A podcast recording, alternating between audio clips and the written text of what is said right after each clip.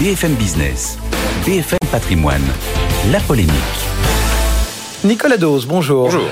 Pourquoi le prix de l'essence, donc on ne parle pas du gazole, hein, Oui, bien sûr. pourquoi le prix de l'essence a plus augmenté en France qu'ailleurs? C'est une enquête BFM Business. Alors, je précise parce que j'en ai parlé ce matin sur BFM TV. Il y a beaucoup de gens qui m'ont dit mais non, mais non, ça augmente plus chez nous à cause des taxes. Évidemment, l'enquête de comparaison au niveau européen, on regarde les prix hors taxes et pas les prix TTC. Alors déjà, c'est pas le baril, c'est pas le baril qui explique aujourd'hui des mouvements particulièrement erratiques sur les prix des carburants. Et là, on parle de l'essence. C'est pas non plus la parité euro-dollar puisqu'on est, on a retrouvé des niveaux un peu, plus normaux. Et en fait, le cas du, du, du, du samplon 95 vient de deux phénomènes cumulés. D'abord, les grèves des raffineries euh, du mois d'octobre, enfin de l'automne, qui ont considérablement contraint les processus de distribution de carburant. Et puis également la ristourne de Total, parce que Total, ça représente un tiers tout de même du réseau français de stations-service. Et donc, en fait, ça a un peu vrillé la concurrence.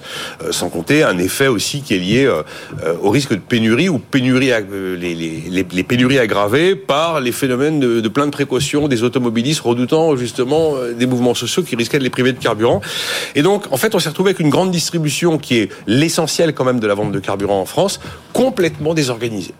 Normalement, dans la grande distribution, le but, c'est qui va vendre le moins cher. Et ben là, c'était pas qui va vendre le moins cher. La question, c'était qui va trouver du carburant. Eh. Et normalement, dans la grande distribution, c'est qui va faire sa promotion à prix coûtant. Et c'était pas, ça n'a pas été le sujet là pendant pendant plusieurs mois.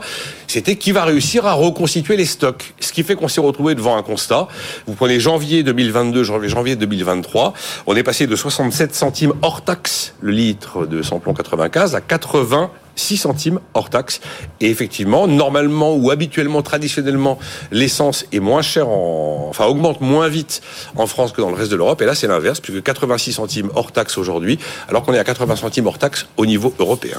Alors là, vous n'avez parlé que du samplon oui. 95. Hein. Pourtant, le gasoil, lui aussi, euh, augmente. Eh ben oui, mais alors, en fait, le marché du gasoil est très très différent du marché de l'essence, puisque euh, l'essentiel de l'essence que l'on a à la pompe en France, c'est de l'essence qui est raffinée sur le sol français, tandis que l'essentiel du gazole que l'on distribue en France, il est importé. Il est importé sous forme de produits finis. Et d'ailleurs, un gros tiers venait de Russie.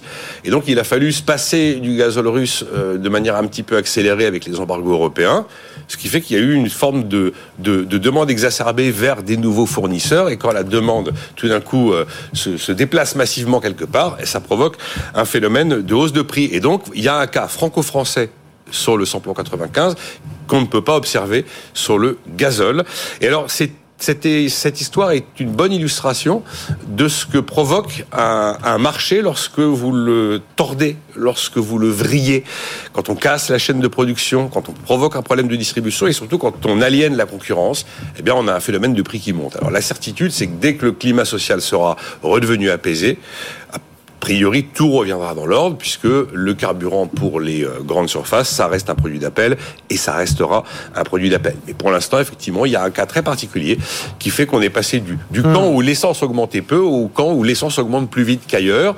Après, il y a aussi un petit aspect politique. Aujourd'hui, la préoccupation, notamment à Bercy, c'est pas vraiment le prix des carburants, c'est le prix des produits alimentaires. Et donc, il n'y a pas tellement de pression du côté des pouvoirs publics sur les carburants, tandis qu'il y en a beaucoup sur les prix de l'alimentaire. Donc voilà, une période un peu particulière qui, qui explique ce, ce, hiatus sur le prix du, du samplon 95. Mais vive la concurrence. Nicolas Dose, merci Nicolas. La polémique chaque jour à cette heure-ci